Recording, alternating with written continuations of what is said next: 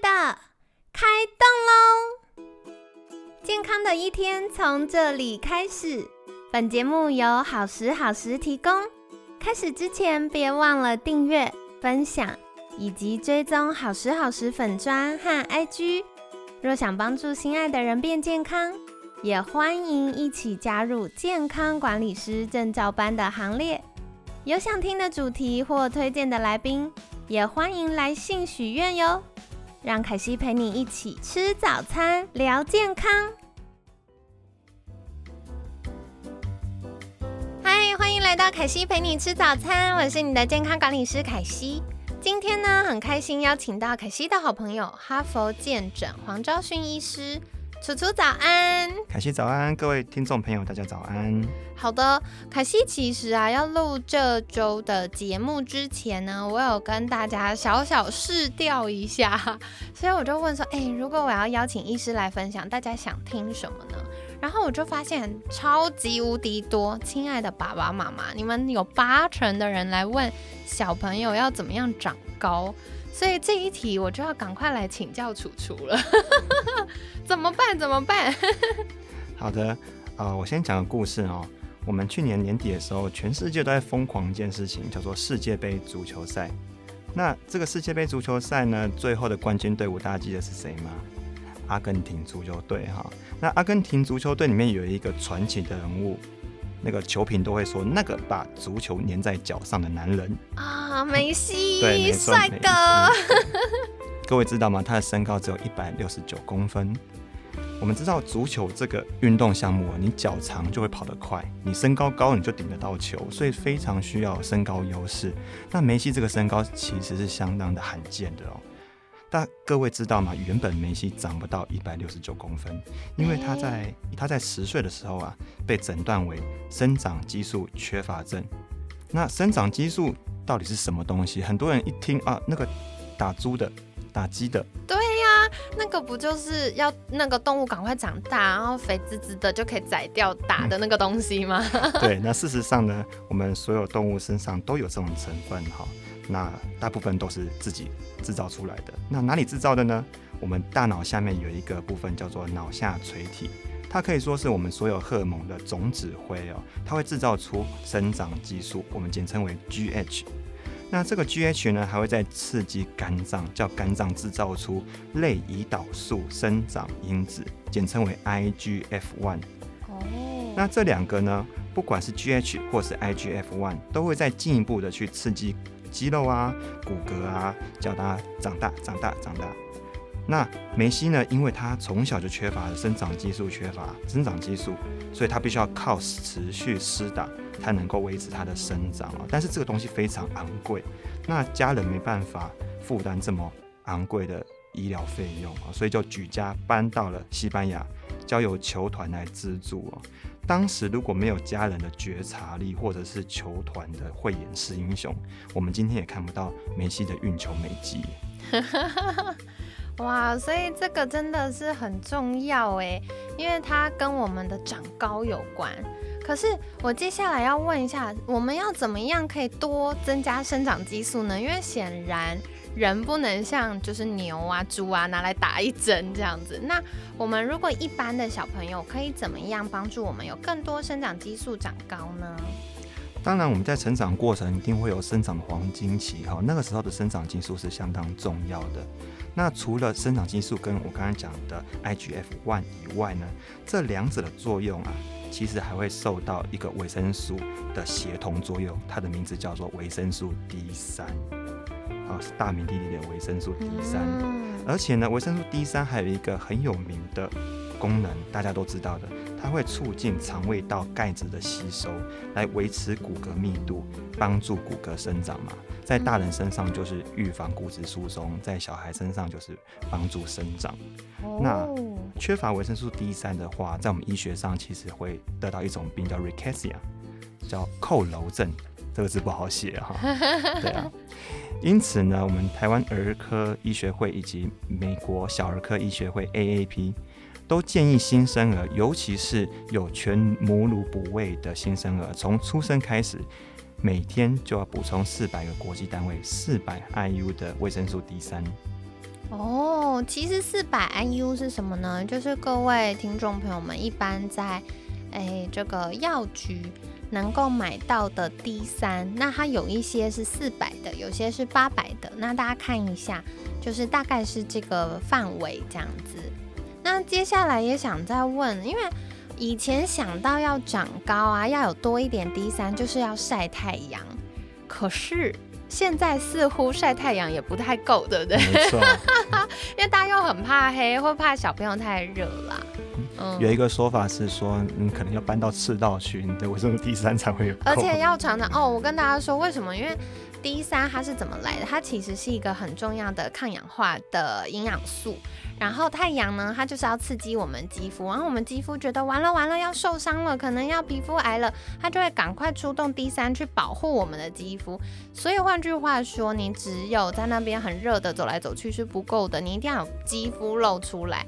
那像大家现在都会擦防晒乳啊，或穿外套、穿长袖这样包紧紧，它就会影响到我们 D 三的生成哦。那接下来说回来，小朋友就是啊。嗯，除了 D 三之外，如果要帮助我们生长激素，啊，可以好好的运作，我们有没有什么样关键？因为我们爸爸妈妈要对付，我不能说对付，要照顾小孩，也没有错了，情不自禁脱口而出，就是要照顾我们心爱的宝贝，已经要花很多心思了，所以这个用力要用在刀口上。我们有没有什么样的呃关键是可以好好把握的？好的，这个问题很大，我也常常被问哦。那我帮大家更新一下最新的 update 的观念哦。那呃，发表在一本期刊，它的名字叫《Cells 细胞》，在二零二一年相当近的一篇文章，它对生长激素做了最新的大型回顾性研究。生长激素呢，有四个时候分泌最多，四个时候，第一个是睡觉的时候，第二个是运动的时候，第三个是饥饿的时候。第四个是使用正确营养素的时候。那讲到第一个睡眠的时候哦，我们生长激素其实是有一个固定的节律的哦，呃，有时候会高，有时候会低。那每天的整个呃波动大家都是一致的。那什么时候最高呢？答案是大半夜的时候最高。所以我们台语常常讲“几米一多少几寸”嘛。哦，对耶。其实非常有道理哦。对。那相反的，如果你睡眠不足，或者是因为睡眠不足所产生的压力。短期或长期的压力都会增加肾上腺皮质醇，这个东西是一个压力激素，拿来对抗压力用的。那它会抑制生长激素的释放。举手举手举手！我要问问题了。既然因为显然生长激素不是只有小朋友才有，大人也有生长激素嘛，只是功能不是帮助我们长高，我们已经啊。长不太高了，但是这还是很重要的。没错。所以换句话说，如果大人不好好睡觉、熬夜啦，或平常压力太大，也会影响到生长激素的分泌吗？对啊，而且同时呢，呃，大人也会有肾上腺皮质醇。那在大人肾上腺皮质醇过高的话，会造成了我们讲胰岛素抗进，那就会越来越胖，甚至会得到糖尿病。真的，我之前看到这个研究的原文文献的时候，下巴都掉下来，装不回去。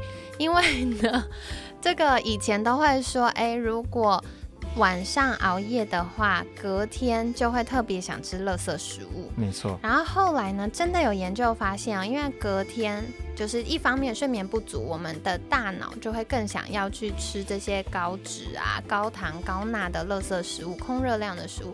另外一方面，胰岛素又比较容易阻抗。胰岛素阻抗是什么呢？就是胰岛素如果阻抗太太太太严重，就是变糖尿病。所以如果呃一喵喵阻抗，虽然大家血糖照顾得很好，还没有糖尿病啦，可是这样长期加成下来，就会让我们更容易变胖啦，更容易肌少症啦，或更有三高的风险。是。那第二个生长激素分泌最多的时候是运动的时候。那楚楚小时候有一部卡通啊，叫《灌篮高手》，那最近也拍成了电影，有没有？对，票房很好呢。真的。那楚楚自己很感谢有这部动画的存在哦，因为楚楚小时候看到这部动画之后就很热血啊，天天都跑去学校去打篮球。哇！所以有运动过后，才帮帮助那个楚楚小时候的这个生长激素能分泌，我才能够长到这么高哈。那过去我们老一辈哦，常常会说，只有跳高的运动才会长高。啊，如果是负重的训练，就像那个举哑铃啊，或者是深蹲啊，会反而被越压越矮。对对，我有听过这个说法，所以常常长辈就会说啊，那小朋友要多跳绳。是，啊，那其实这不是正确的一个想法。噔对噔，不是哦。就是有氧这篇文献告诉我们，不管是有氧运动或是阻力训练，这两者对生长激素的刺激的释放都是一样有效的，所以不要去排斥小孩子做任何的呃负重的训练。嗯，太好了。那刚刚楚楚跟我们分享到，就是呃这个睡眠的重要性和运动的重要性。那接下来还有两个，对不对？哦，对呀、那下一个的话是什么呢？下一个是饥饿的时候，啊、哦，讲到饥饿，大家可能会误会咯，并不是要鼓励过度的挨饿哦，而是反而我们现在太多小孩呢，过度的饱食了，吃太饱，吃太高热量、高精致淀粉、糖类啊、脂肪啊，我们常常说这个叫做标准美国食物。（Standard American Diet），又叫做我们喜欢戏称伤心食物 （SAD） 嘛。好，OK，因为简称是 SAD。那这些高热量呢，其实会抑制生长激素的释放的。因为呢，我们过去在农业社会的时候啊，总是有那种长胖才能长高的错误观念哈。但其实我们现在处在营养过剩年代，青少年的肥胖比例增加，其实不利于长高哦。哦。所以我觉得刚刚楚楚讲到一个重点，我现在在看小朋友其实也蛮极端，包含我们有跟很多营养师配合，营养师有时候也会接青少年的营养咨询。然后呢，我们就会发现小朋友很极端，要么就是过瘦，太瘦太瘦，然后都不太爱吃东西，或者是青春期可能想要漂亮，所以就刻意少吃减肥。那有另外一个族群就是，呃，长辈就会有一种饿，是阿妈觉得你饿，就一直喂，一直喂，一直喂，然后喂一个小肚子这么凸。所以我之前有听过，就是才国小小，呃，不是国小，幼稚园小班的小朋友，已经二十几块三十公斤，小班哦。然后我就想说，天呐，三十公斤是我三年级的体重，然后三四年级吧，所以那时候我就发现，哇，那现在的小朋友才小班，才大概四五岁、四岁的时候，那他就已经被养到这样，其实也对他之后的成长，包含长高啊、健康啊，都是不太好的。甚至出经都会来的特别早。哦，也会有影当响，就是性早熟的部分。哦，嗯哇，所以这要特别留意耶。就是吃营养的东西，关键不是说要吃多吃少，是吃营养的原型食物。其实小朋友的健康饮食策略跟大人的逻辑是一样的，只是分量上可能会有一点点调整。但是我觉得从这个角度，我们就可以去想，嗯、有的时候小朋友他是我们担心他饿，就塞了一个面包给他，塞了一个饼干给他，这其实都是不太健康的。对，所以嗯讲到正确的营养素哦，我在门诊的时候，台湾的家长很喜欢问这个问题哦，到底要补充什么营养素才能够帮助小孩长高？除了我刚刚讲的 D 三以外，我一讲到这个东西，台湾的家长的普遍会告诉我钙质。对，那时候我就觉得，哎，奇怪，为什么知道？大家都讲钙质、钙质、钙，大家都很清楚钙质，但是其实钙质对我们的生长激素虽然有关系，但不是最重要的。那为什么会这这个这个我一定要举手，因为嗯很直觉啊，就钙质补骨头。那你要长高，你至少钢筋要强壮没。错，所以你这个钢筋、这个骨头要盖得好，可是其实不只有这样。没错。后来组合得到答案了，我想到我们小时候有一个广告打的很凶，大家都很耳熟能详，叫做“康熙健钙，我最爱 ”，鱼肝油加钙。对对对对，就觉得小时候要让小朋友聪明又健康，然后长高就要吃这个。对。那事实上，我们的骨头不是只有钙质而已哦，我们骨头不是硬硬的而已，但里面还是有一些胶原蛋白的部分哦。哦所以大家都忘了平淡无奇的蛋白质也是相当重要的。而且你要长高，对不对？你不会只有骨头长高啊，对你旁边的肌肉啊、对血管、神经都要跟着长高啊。对对，所以蛋白质是构成人体最基本的单位，反而是干蛋白质是相当重要的。哦，对所以这个在盖房子，除了有钢筋之外，旁边的砖块、水泥也要一起补充啦，这样子才可以盖的比较好。而且啊，也额外提醒，因为很多都是嗯、呃一直补钙，一直补钙，可是蛋白质没有跟上的话，小朋友他的肌肉其实是比较无力的。嗯嗯，所以也又回到前面，楚楚跟我们分享到，哎，这个运动啊，然后蛋白质补充就是要互相帮忙了。是。嗯，那接下来想请问，蛋白质既然这么重要，我们一天应该补充多少呢？啊、一般建议每天每公斤一点二到一点四克的蛋白质大概是足够的。嗯嗯，当然，每种食物的蛋白质含量不同啦，那这就不是我专业，那麻烦凯西要帮我们补充，到底哪一种食物的蛋白质可能会是最多的哦。对。不过我觉得哈，考虑到小朋友口味的习惯，其实最好最好做法，或者是我们担心小朋友会过敏啦，所以最好最好的做法呢，就是尽量。多元换着吃，那一方面避免小朋友同一个东西太常吃会过敏，然后另外一个呢，就是可以补充到不同的营养素组合，因为像刚刚楚楚有跟我们讲，你看又要补钙质，又有胶原蛋白，然后又要兼顾什么什么什么维生素啊、矿物质啊这些东西的话，多元换着吃，第一个也避免食安风险，小小声说，但另外一个就是我们也可以获得比较均衡的营养。是啊多元摄取真的是关键哈。对对对，那也要给各位家长一个概念哈，我们蛋白质吃进去，你不会吃了鱼的蛋白质，然后就变人的蛋白质；你吃到鸡的蛋白质，就马上变人的蛋白质。它一定会经过分解之后，我刚刚吓歪，我想说吃到鸡的蛋白质，我们身上就长了一个鸡肉，然后吃到鱼的蛋白质，我们长到一个鱼肉，就很对啊，这样跳，到水里面都不用换气。真的。事实上，蛋白质分解完之后，它会变成氨基酸嘛。啊那对什么氨基酸对我们的生长激素是最常被研究的？答案是精氨酸 （arginine）。嗯那我们要讲个故事啊，生长激素它有个死对头叫做体抑素 （somatostatin），身体的体，抑制的抑啊。那这个体抑素会对抗生长激素，唱反调就对了。生长激素要我们身体生长，那个体育素就说不要，那没关系 好，任性。对啊，那体育素它有一个敌人，我们都说敌人的敌人就是朋友。那体育素的敌人是谁呢？就是精氨酸。精氨酸会拮抗体育素，会间接的帮助那个生长激素。所以难怪市面上很多儿童产品啊，儿童专用的营养素都会强调精氨酸的存在哈。嗯嗯那精氨酸里面，精含富含精氨酸的食物呢，那包括了这些鱼类啦、肉类啦、禽类啊、啊、豆类、五谷、乳制品，都是一个很好的食物来源。当然还是要多元摄取，刚才凯西帮我们讲的一个关键哦。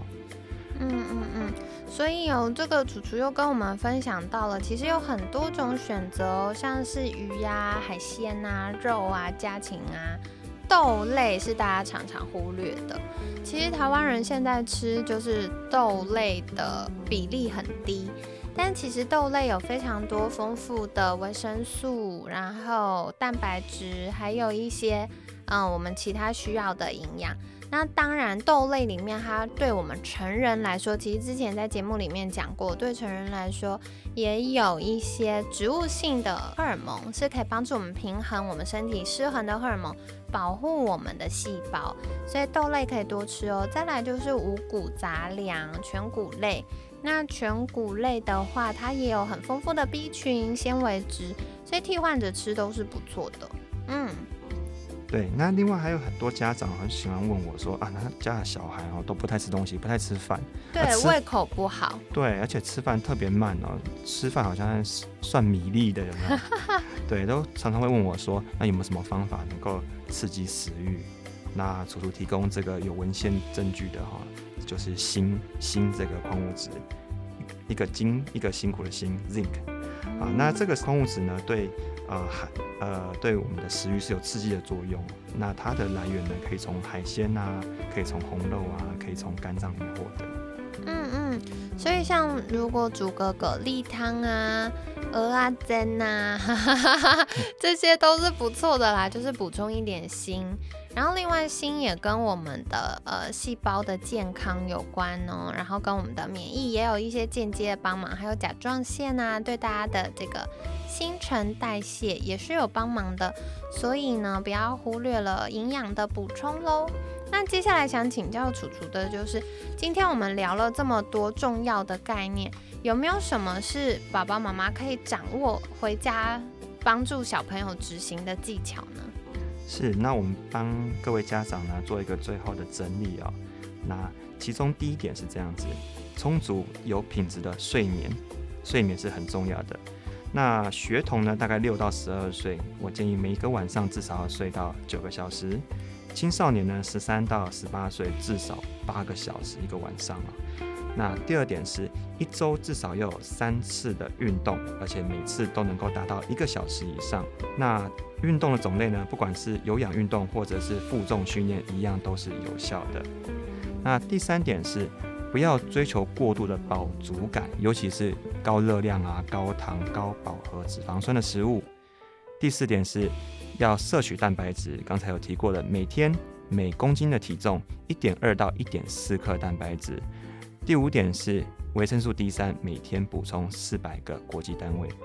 嗯，谢谢楚楚，超贴心的。平常是凯西要做重点整理，今天楚楚已经帮大家整理完了。简单来说呢，一样就回到前面提醒大家的，就是睡眠、运动，然后适度的呃饱足感就好，不要过度。然后特别是可以多吃一些圆形的食物，圆形天然的食物。那尽量避免高热量啊，然后高糖、高饱和脂肪酸，然后或者是有一些会吃很咸、高钠的食物，这个也是要避免。然后另外是蛋白质的补充很重要哦，那补充 D 三也是很好的。而且 D 三这个事情啊，就是它不只是跟我们长高有关，它跟我们的免疫系统啊、跟大脑的发育啊等等等都非常有相关，所以大家可以多加留意喽。那今天感谢楚楚跟我们介绍这么多重要资讯。如果听众朋友们想要获得更多的健康小知识，可以到哪里找到楚楚呢？好的，楚楚本身有在经营粉砖哦，在脸书或者是 Instagram 上面都可以找到，请搜寻黄昭勋医生楚楚。好的，所以凯西一样哦，会把相关链接放在我们节目资讯栏，大家赶快订阅跟追踪。那如果大家有任何想要进一步了解的主题，也欢迎在私讯好时好时的粉砖，凯西就会在整理，然后邀请楚楚再次来跟大家分享。那今天感谢哈佛健诊黄昭勋医师的分享，每天十分钟，健康好轻松，凯西陪你吃早餐，我们下次见，拜拜，拜拜。